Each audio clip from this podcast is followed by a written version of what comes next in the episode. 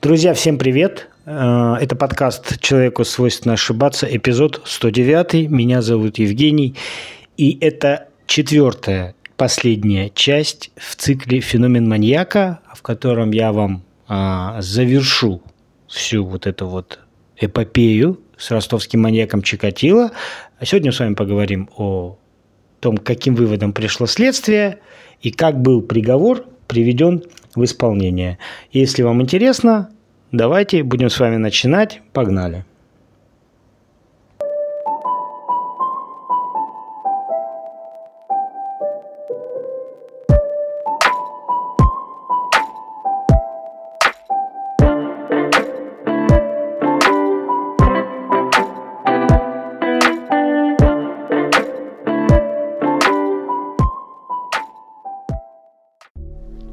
Ну, в общем-то, последним эпизодом было убийство Светланы Коростик на станции Дон Лесхоз Красносулинского района Ростовской области.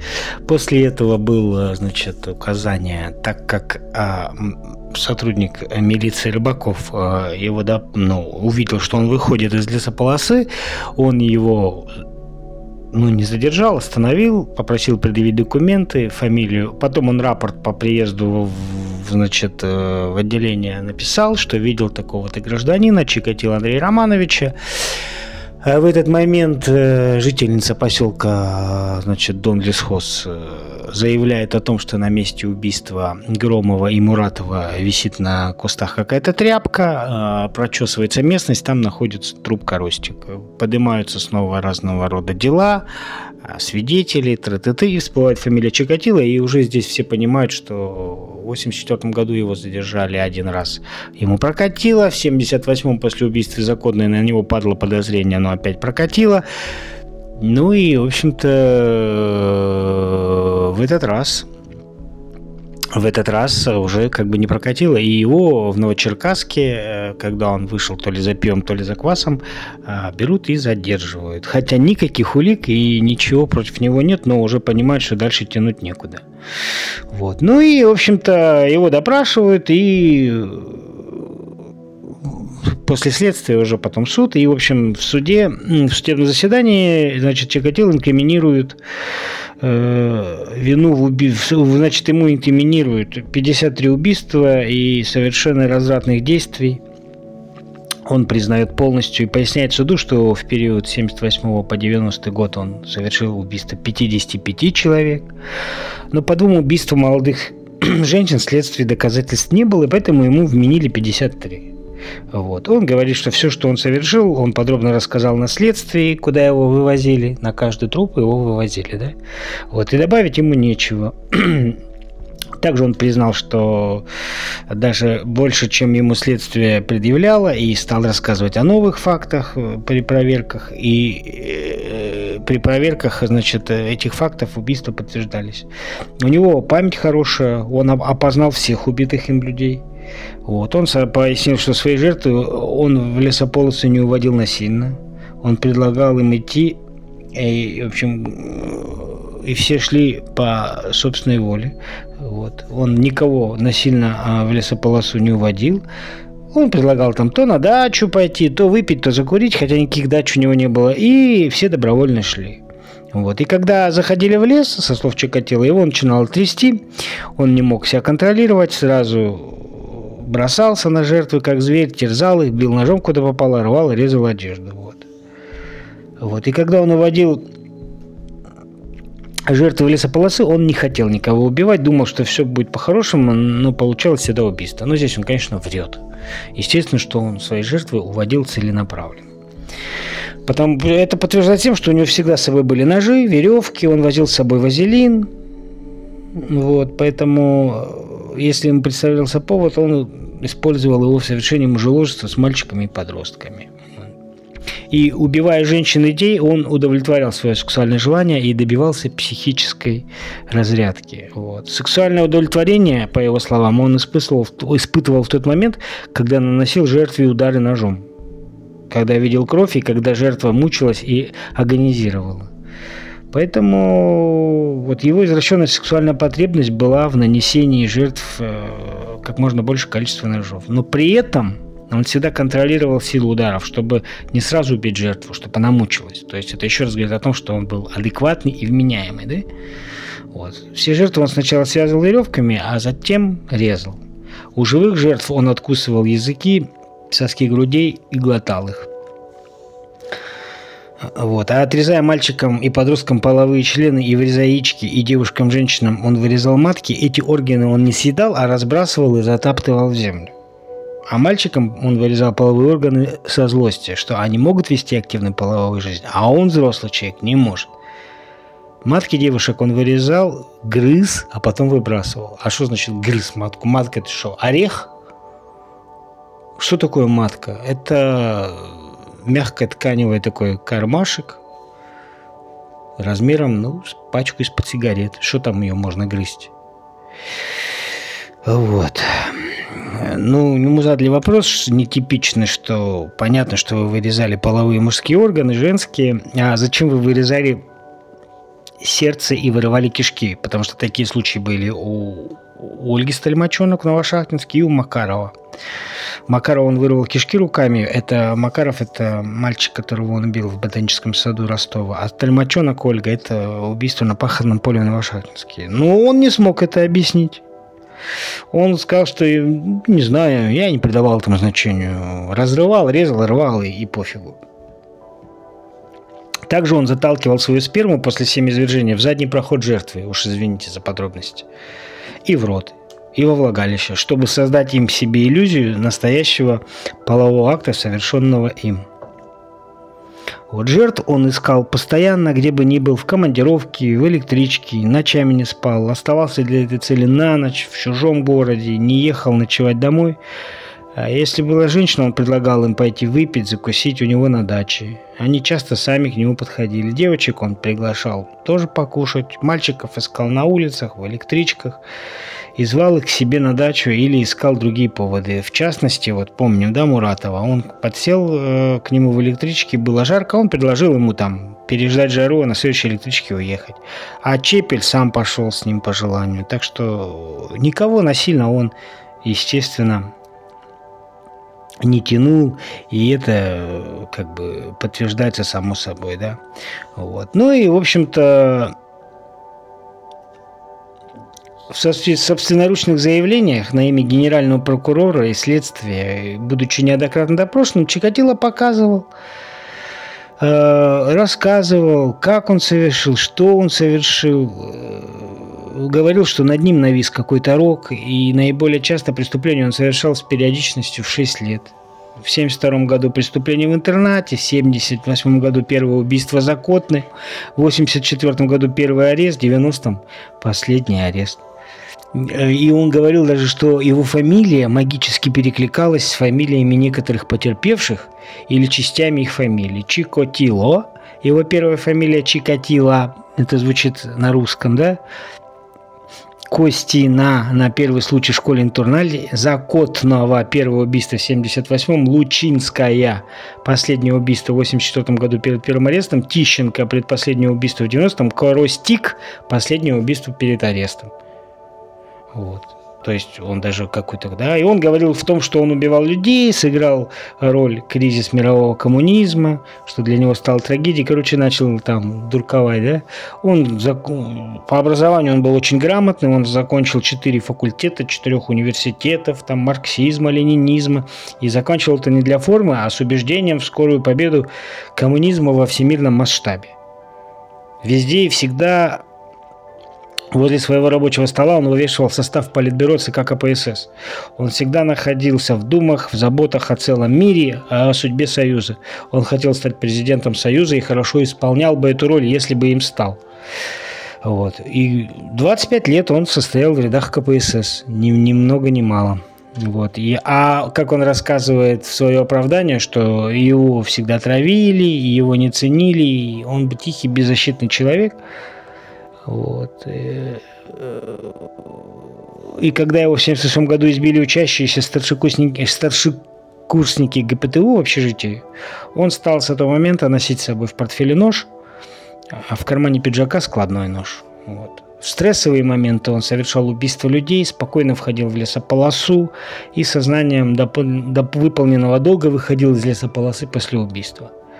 После совершения убийства он вытирал руки об одежду жертвы, свою одежду очищая по пути из лесополосы.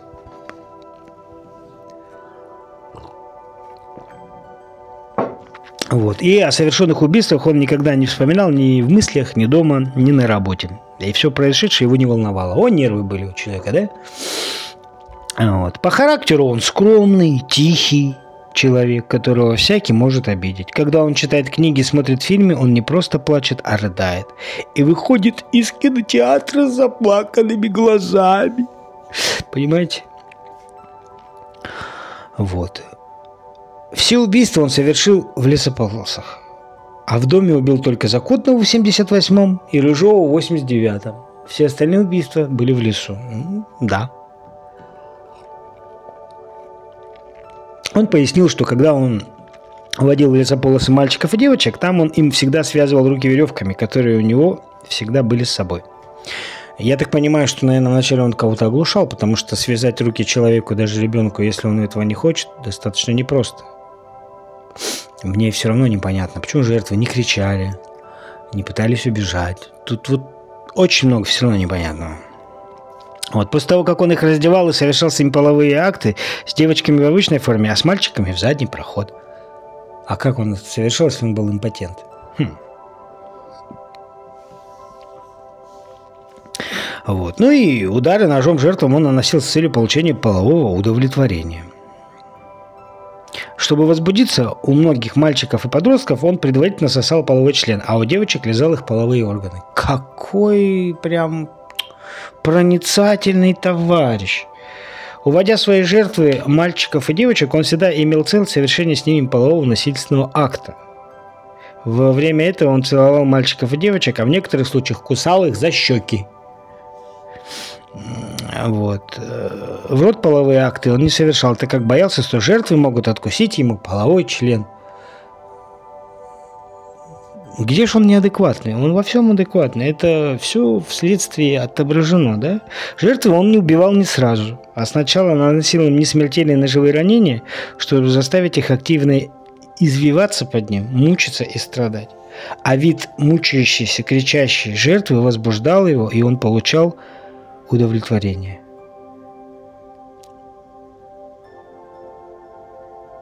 А в отношении применения молотка при убийствах, что было нечасто, он тоже давал самые правдивые показания на допросах. И действительно, он Петросян, Татьяну, Петросян Светлану, а также Воронько и Хоботова и другим наносил удары по голове молотком. А после его ареста в сентябре 84-го, потом, когда его освободили, он долгое время сдерживал свои влечения и боялся заводить новые знакомства на территории Ростовской области и совершал убийства в командировках. Ну, как мы с вами знаем, в городе Ревда, Свердловской области, в Узбекистане, или где в Таджикистане, в Узбекистане, в Ленинграде, а, на Украине а и в Москве. В Краснодаре, ну, в Краснодаре до задержания, конечно, это было, но тем не менее. Вот, э, значит, э, тут стали э, опрашивать свидетелей, что, может быть, он себя оговаривает или может как-то, да? И свидетель Бондаренко в частности, задержание в 2004 году Чикатило дала по суду аналогичные показания. Свидетель Напрасникова и Авасян, учащиеся Шахтинского медучилища, которые были установлены следствием еще до задержания Чикатило в ноябре 90 года, показали, что примерно в ноябре 89 года видели в электричке пожилого мужчину и мальчика 14-15 лет. Мужчина настойчиво предлагал мальчику выйти на промежуточных остановках, а мальчик отказывался, говорил, что его ждет мать. Мужчина говорил ему, что хорошо знает его мать, и они вместе поедут к ней. Но мальчик отказался и в городе Шахты, выйдя из электрички, убежал от мужчины. Свидетели подробно описали приметы мужчины и согласились с работниками милиции в электричках ходить в электричках в поисках этого мужчины. После задержания Чикатило при проведении опознания эти свидетели уверенно опознали Чикатило как того самого мужчину, и Чикатило вынужден был признать этот факт и пояснил, что дело аналогичной попытки в отношении других лиц. А свидетель Казакевич, в прошлом выпускница ГПТУ-33 и знающая Чикатило, показала, что летом 1987 года Чикатило, пользуясь давкой в троллейбусе, пристроился около нее и руками пытался залезть к ней под юбку. Пассажиры хотели избить его, но он выскочил из троллейбуса и сбежал. А в аналогичных действиях Чикатило показала в суде свидетель Белова. Адресы данные, на которые у Чикатило изъяли при обыске. А свидетель Пищенко и губернаторов в суде, а также Шевченко и Герасименко на следствии показали, что встречая Чикатило в электричках, видели, что он постоянно бродит по составу электрички, проходя несколько раз из конца в конец и обратно. Вот. А жительница поселка Дон Лесхоз, свидетель Кравцова, показала, что 8-9 августа 90 -го года рано утром, около 6 часов утра, она видела Чикатило с портфелем в руках, который вышел из кустов и пошел в сторону рощи, где находили убитых женщин и детей. А кого хрена он делал в 6 утра в лесу? Вот это, видимо, какая-то примерно особенность. Любому нормальному человеку все равно ночевать в лесу, тем более в марте, когда еще холодно, ну, это август, ладно, простите, ну, в августе, ночевать в лесу, ну, как бы все равно неприятно, да? Но, тем не менее, она его видела. Поэтому при, при, при проведении опознания по фотографии она уверенно опознала Чикатило. Чикатило по этому поводу ничего вразумительного пояснить не смог. Вот. А труп Зуевой впоследствии убитый Чагодело в апреле 90 -го года и тщательно замаскирован, обнаружили только 24 августа 90 -го года. Свидетели Джидалева и Путинцева пояснили суду, а, что весной и летом 90 -го года неоднократно рано утром видели Чикатило в ботаническом саду в городе Ростове-на-Дону и даже говорили с ним. Видели его там в период и другие сотрудники сада. Вот. Труп Вити Петрова, убитого Чикатило в 90-м году, также тщательно замаскирован Чикатило в яме, обнаружили 28 сентября. Показания этих свидетелей объективно подтверждают то, что Чикатило тщательно изучал места, где предполагал совершать преступление, а также посещал места убийств, продолжал маскировать разложившиеся трупы, если они до этого времени не были обнаружены с целью окончательного сокрытия следов убийств. А свидетель Панферова показала, что осенью 1988 года, когда они с Чикатило возвращались из командировки на служебной машине вечером, Чикатило неожиданно остановил машину в безлюдном месте между городами Ростов-на-Дону и Новочеркасск и ушел в лес, сказав, что ему надо по делам. Аналогичные показания в суде давали свидетели Годунов, Сухарев и Метелкин и добавили, что так как в Ростове-на-Дону Чикатило оставался постоянно, не возвращаясь домой на служебной машине. Свидетель Евсеев, тот самый сотрудник УВД по Ростовской области, участвовавший в аресте Чикатило в 90-м году, во всех его проверках показаний на местах убийств и за пределами Ростовской области показал суду, что Чикатило больше всего хочет жить и дрожит за свою жизнь. В поездках по стране Чикатило всегда отлично спал, засыпал моментально в любых условиях и отличался завидным аппетитом. Кошмары его не преследовали, в содеянном абсолютно не раскаивался и о десятках убитых им женщин и детей абсолютно не сожалеет. Только что указав место убийства очередного ребенка и рассказав о кошмарных подробностях преступления, Чикатило мог сразу же после выхода из леса заговорить о красотах природы и газетных новостях. И совесть за содеянное его не мучит абсолютно. Когда его задержали 20 ноября 90 -го года в Новочеркасске, у Чикатило из карманов изъяли острозаточенный складной нож «Белочка», шпагат и тесьму размером от 0,5 до 1 метра соответственно. У Чикатило отличная зрительная память, и он безошибочно находил и показывал места убийств по всей стране абсолютно точно. Причем даже местные сотрудники не могли найти оставленные метки, где обнаруживались трупы, а Чикатило уверенно и точно указывал это место, будь то густая тайга на Урале или лес на Украине. Вот так, понимаете. Он прекрасно ориентировался в лесных массивах. И когда дело касалось посторонних вопросов, Чикатило всегда шутил, общался. А как дело касалось деталей убийств, он сразу начинал замыкаться, и речь его становилась косноязычной. Чикатило может долго и уверенно ходить по лесу и по полотну железных дорог. На выводке на Урале, когда вся группа зашла в туннель, а сзади показался поезд, все бросились бежать вперед на выход – И Чикатило бежал впереди всех, спасая свою жизнь. Он постоянно дрожит за свою жизнь и опасался сокамерников, которые могут убить его за содеянное против детей. Ни одной из 52 жертв Чикатило не оставил в живых. Ни одну. Рост его 180 сантиметров, вес 100 килограмм.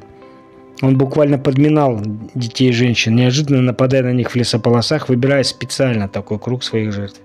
И естественно, что реального сопротивления они оказать ему не могли. Тем более, что Чикатило сразу же наносил им по несколько несмертельных ранений ножом и связывал их. Поэтому судебная коллегия отмечает, что в каждом таком случае, когда Чикатило уводил детей, подростков, несовершеннолетних девушек, он желал совершить и реально совершал оконченные акты мужеложества и изнасилования. И об этом свидетельствует заключение судебно-медицинских экспертиз. А от манипуляций пальцами в заднепроходном отверстии, как утверждал на суде Чикатило, зияние произойти не могло. Этот факт объективно подтверждает и наличие спермы Чикатило в прямом кишке и во влагалище жертв. Утверждая так, Чикатило тем самым пытался подкрепить свою позицию, что он больной, измученный, практически импотент, и все обстоятельства толкнули его на преступный путь. Но это не соответствует действительности. Действительно, половая конституция Чикатило ослаблена, но он не мог совершить половой акт. А если бы и лечился, то улучшил бы ее, как показал эксперт Ботнева в суде. Но ему больше нравилось делать то, что он совершал. Как цинично пояснил Чикатило при допросах, его по отдельным эпизодам, в частности по убийству Громова, другие способы не давали ему удовлетворения, какой он получал, когда резал и кромсал жертв. В конце следствия сам Чикатило под давлением объективных улик был вынужден признать, что он всегда хотел и в большинстве случаев совершал акты мужеложества и изнасилования, заталкивая член пальцами во влагалище и задний проход. Это очень спорный момент на самом деле. Очень спорный момент. Вот. Далее, на следствии он сообщил, что при совершении убийств он действовал э, всегда, э, вернее, следствие. Не он, а следствие. А на суде пояснила, что при совершении убийств Чикатило действовал с чрезвычайной жестокостью и беспощадностью. Фактически растерзал детей и девушек, откусывал и отрезал языки, соски, втыкал и крутил нож в теле жертвы, как в эпизодах Маркова, Лемешевой, Лучинской, Чепель, Пташникова, Пахлистовой, Беловецкого и Макарова. У Макарова Чикатило вообще вырвал у живого часть кишечника из разрезанного живота руками, а у Воронько рукой оторвал яички. Также судебная коллегия отмечает, что Чикатило от убийства к убийству действовал все более зверски и жестоко, о чем наглядно свидетельствует наличие ран на теле жертв в каждом новом году – Чикатило у всех мальчиков и подростков вырезал яички, и ни в одном случае из 21 они не были найдены, хотя Чикатило утверждал, что выбрасывал их вместе с одеждой. Эксперт Ботнева в суде показала, что, по ее мнению, Чикатило это все поедал. Во многих случаях трупы погибших были обнаружены почти сразу со всей их одеждой. И Макаров, и Тищенко, и Фомин, и другие. По другим убийствам находили мелкие предметы, отрезанный палец Шалопилина и так далее. А отрезанные яички мальчиков не нашли ни разу. Поэтому судебная коллегия делает вывод, что Чикатило их съел, как кончики языков и соски грудей. Так, например, убивая Тищенко не позже 16 часов, Чикатило вышел из лесополосы только утром следующего дня, проведя там всю ночь. И в это время он сварил и съел яички подростка. После совершения убийства Чикатило полностью раздевал труп. Если не сделал этого раньше, труп тщательно маскировал, одежду уносил на значительное расстояние и прятал ее с той же тщательностью и эти действия он совершал летом с целью сокрытия следов. А зимой в холодное время года Чикатило одежду убитых оставлял практически на жертве или рядом. Но при совершении убийств в парке авиаторов в Ростове-на-Дону Чикатило одежду убитых тоже не уносил, так как этот населенный район и Чикатило боялся быть застигнутым на месте с одеждой убитых. Порезы и следы разрывов на одежде Чикатило наносил, срывая одежду жертвы. А в суде Чикатило демонстративно демонстрировал свою болезненность и утверждал, что у него такой ритуал – оголять жертв. А в суде Чикатило опять все-таки пытался убедить суд и утверждал, что был не в себе и шел на убийство как в тумане, его бросало в разные стороны, и это очередная уловка Чикатило. У суда есть объективные данные о состоянии Чикатило сразу после убийства. Так, после совершения последнего убийства Коростик, Чикатило сразу же вышел на остановку лесхоз, оставив в 300 метрах сзади растерзанный труп девушки. А подойдя к колонке, Чикатило тщательно обмыл обувь, вышел на остановку и свободно стал общаться с пассажирами, завел отключенную беседу о грибах, стал смеяться и шутить. Также суд отмечает, что Чикатило абсолютно не сожалеет о содеянном, что наглядно видно, в том числе и заявление Чикатило в суде, где он заявлял, что он является санитаром общества. И это он говорит, убив 35 детей. Анализируя показания Чикатило на следствии, судебная коллегия находит, что утверждения Чикатило о совершении им 55 убийств нашли полное подтверждение по 52 эпизодам. Один эпизод исключен судом, и два эпизода исключило следствие за недостаточных доказательств. Скрывая детали убийства и мотивы, Чикатило четко и последовательно изложил неоднократно в собственноручных заявлениях о всех совершенных им убийствах. Поэтому окончательное наказание Чикатило на основании тут куча-куча статей, и в заключении на основании статьи 40 Уголовного кодекса Российской Федерации назначить ему наказание в виде смертной казни. Меру пресечения Чикатила оставить по содержанию под стражей. А далее Чикатило еще тут устраивал разного рода шоу, то он оголялся, то трусы снимал в зале заседания – в суде, э, естественно, были, присутствовали родственники тех, кого он убил, они ему грозили, даже пытались на него покушаться. Э, и Чикатило написал письмо Борису Николаевичу Ельцину о помиловании. И Борис Николаевич Ельцин, последняя инстанция, президент Российской Федерации, отказал ему – и 14 февраля 1994 года, в общем-то, его расстреляли. И многие задаются вопросом, а как произошло убийство и где, в общем-то, он похоронен. Как я уже говорил, э, он находился в тюрьме КГБ в Ростове-на-Дону специально, потому что в общую камеру сажали. И также он находился в Черкасской тюрьме. Он там дожидался исполнения приговора, очень внимательно следил за своим здоровьем, каждое утро делал зарядку, много читал, писал бесконечные письма, тыры-пыры. Но его смерти с нетерпением ждали все остальные, кстати, когда его расстреляли, да, перед И многие научно-исследовательские институты пытались заполучить даже его мозг. А японцы якобы по мифам предлагали 20 миллионов долларов за кусочек его серого вещества. Вот. Но где и когда был все-таки расстрелян Чикатило и в каком месте покоятся его останки, до сих пор знает лишь ограниченный круг людей. Это произошло в понедельник, 14 февраля 1994 года. Этот день был необычайно ветреным и морозным, и э, Представьте, минус 17 и ни одной снежинки на промерзшей земле. И только во второй половине дня пошел мелкий снег, а к вечеру и вовсю уже начало мести. Вот. Ну, в общем-то, к пропускному пункту Новочеркасской тюрьмы при подъехал УАЗик, из помещения вышли конвойные и придерживали с двух сторон человека. Мы знаем, да, кто это. Вот. Он был без шапки, в наручниках, припорошенный снегом, и он вглядывался в окружающих его людей – вот. Из-за высокого роста и наручников он никак не мог влезть в машину. Кто-то бесцеремонно подтолкнул его сзади, а находившиеся в машине люди втащили его внутрь. Вот. И он, в общем, сидел на полу у ног охраняющих его людей. Машины выехали за город. Впереди ехал УАЗик, в котором ехал Чикатило и охрана. Позади УАЗик а, с руководителем спецгруппы и прокурором. Вот они ехали-ехали, где-то примерно через час прибыли на место. Железные ворота открылись, э, впуская машины. И в темном дворике там находился врач и еще двое. Смотритель зданий и представитель УВД. Вот, поздоровались, пошутили, поговорили, что давно не виделись, если это поля, спустились в подвал, напоминающий, ну, не то склад, не то бомбоубежище.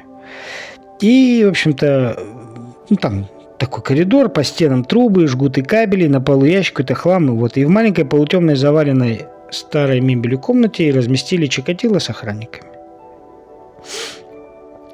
Вот, преступника усадили на колени на полу. Вот. Э, как всегда, Чикатило был чисто выбрит, волосы растрепаны. Э, в общем, все как всегда, он был спокоен, и он думал, что он поверил конвоирам, которые сказали, что его ведут в, везут в Москву на обследование. Вот. И примерно через час прибыли э, э, значит, э, еще одни люди, какие-то тоже представители. Вот. И вошел поддерживающий обвинение в суде прокурор. Поприветствовался, поздоровался и с арестантом, спросил о самочувствии, как будто они были давно знакомы, и Чикатило заулыбался, окончательно успокоился. Вот прокурор спросил, почему тот утром отказался там оставить свой автограф на книге, написанной о нем же. Чикатило ответил, что не читал книгу, не знает, чья она. Вот. Попросил, если она есть, принести. Прокурор вышел, вернулся с книгой, известный, который называется «Товарищ убийца». Вот попросили охрану снять наручники. Чикатило, сидя на корточках, ручкой прокурора стал писать «Спасибо там, вам и всем, кто со мной мучился, и чтобы больше не было таких, как я, преступников и больных». Расписался и поставил дату 14 февраля 1994 года. Вот. А через минуту прокурор уже проверял подготовленные документы. Там приговор, определение, распоряжение суда, указ президента России, подписанный 4 февраля Борисом Ельциным. Вот. Дальше руководитель группы сказал «пошли». Все засуетились, направляясь по длинному коридору в дальний конец подвала. Слева была единственная открытая комната. Вошли в нее. Там было очень холодно. У стены справа от входа в дальнем э, конце стоял небольшой письменный стол а у стола четыре стула. Первым к столу протиснулся прокурор, а за ним представитель УВД и врач-руководитель группы. Потом ввели Чикатило. Он по-прежнему был спокоен, закрыли железную дверь. Ну и, значит, выполняя все формальности, прокурор уточнил дату, место рождения, дату вынесения приговора, спросил, знает ли он об указе президента. И Чикатило начал волноваться. Он спросил, что, отказал? Прокурор, уклоняясь от прямого ответа, сказал, слушайте, я вам его зачитаю. Указ состоял из нескольких строчек. Чикатило молча выслушал, но либо не понял, либо не поверил, потому что в лице не изменился и не произнес ни слова. Прокурор прочитал указ еще раз, наконец Чикатило спросил, «Так что, меня теперь расстреляют?» Все молчали. Как эта пауза повисла. И тогда прокурор вдруг осипшим голосом произнес «Исполняйте приговор». И в ту же секунду слева от Чикатило бесшумно открылась дверь, охранники резко повернули приговоренного к ней, подтолкнули его, и тот, сделав два шага, скрылся в другой комнате. Через секунду раздался глухой хлопок. Это был выстрел. На часах было 20.00. Торопливо подписав дрожащими то ли от холода, то ли от волнения руками, все присутствующие стали подниматься. Первым, естественно, в комнату казни вошел врач, за ним все остальные. Чикатило лежал на полу лицом вниз. Его сердце еще билось, и кровь под напором била куда-то стекала вниз. Вот. Кто-то предложил выстрелить еще раз, но врач сказал, что этого уже не потребуется. Вдыхая пороховой дым, обмениваясь ничего не значащими словами, лишь помощник исполнительно заметил, надо же, а сердце бьется еще, сказал прокурор. И в этот же вечер уже пошел снег. Вот так был расстрелян Чикатило. Где он похоронен, где это было, не знает никто. В завершении всего этого я бы вам хотел все-таки поделиться какими-то своими мыслями, ведь так и осталось много нестыковок. Вот, например, мы знаем, что у Чикатило была квартира в Новошахтинске, в Новочеркасске, в шахтах. И у него была мазанка на межевом, которая стоила 1100 рублей. Ну, вопрос, откуда такие деньги у простого инженера, который получал 200 рублей. Это сталось тайной. И для меня еще тайна, как он все время уходил от следствия. У меня есть такое ощущение, что этот человек все-таки был, ну, кто-то его курировал, и кто-то все время уводил его от атак. мало того, что он служил в Германии, как, как говорят, при КГБ, тут тоже возникают странности, потому что его отец был репрессирован, и он был враг народа, он не мог там служить, но он э, там служил. И, и все-таки вот уход от ответственности. В 84-м задержали, в 79-м, 8-м на него падали подозрения. На него падало подозрение много раз. Внезапная ошибка с подменой анализов. Постоянно видели, постоянно знали, и его не брали в оборот. Да, рядовые сотрудники полиции, милиции говорили, это он, это он. А верхушка власти все-таки как-то вот... В общем, это тайна, покрытая мраком, и мне кажется, об этом будет написано еще много всего и сказано еще много всего. И мне иногда говорили, почему ты интересуешься этой темой? Это фу, это маньяки, убийства. На самом деле мне не интересовали сами убийства, а именно интересует сама история и вот эти все нестыковки. Ведь если, ну, образно говоря, я там сейчас пойду кого-то убивать, меня на первом убийстве поймают и посадят. Потому что это очевидный факт.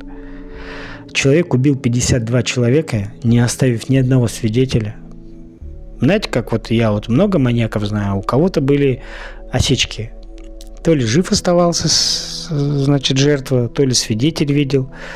Не, здесь как бы свидетелей много кто видел, но не момент убийства, а как он шел, как он уводил, а ведь это не является преступлением.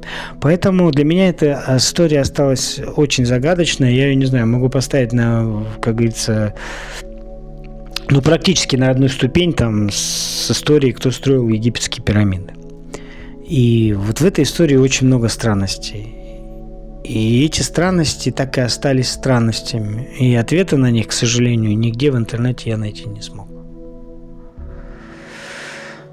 Вот. И маньяка-то этого больше нет. Конечно, за это время и другие маньяки есть. Но, слава богу, не в Ростовской области. Хотя был еще Муханкин, но Муханкин все-таки не та личность.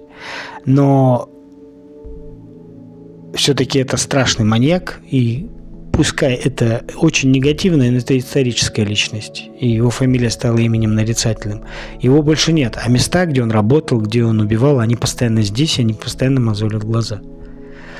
И это тоже так вот иногда навевает на какую-то, вызывает какую-то неопределенную тоску и вопросы, вопросы, вопросы, вопросы, вопросы. Вот. И думаю, на вот этом моменте, на этой ночи я буду заканчивать эту тему. Надеюсь, я вам, как мог, рассказал. Конечно, вкратце, потому что если рассказывать все подробно, это частей на 10, а то и на 15. Вкратце, в более сжатой форме, как мог, от чистой души рассказал, не умничая своими словами, своим языком, вам донес информацию, которая вас интересовала. Поэтому сериал «Чикатило», который идет на око, это дерьмо по сравнению с тем, что было на самом деле. Спасибо всем, кто слушал. Спасибо всем, кто просил мне рассказать эту историю. Вот. Э, следующие эпизоды уже будут на свободные темы. Как всегда, есть что сказать. До новых встреч. Всем пока.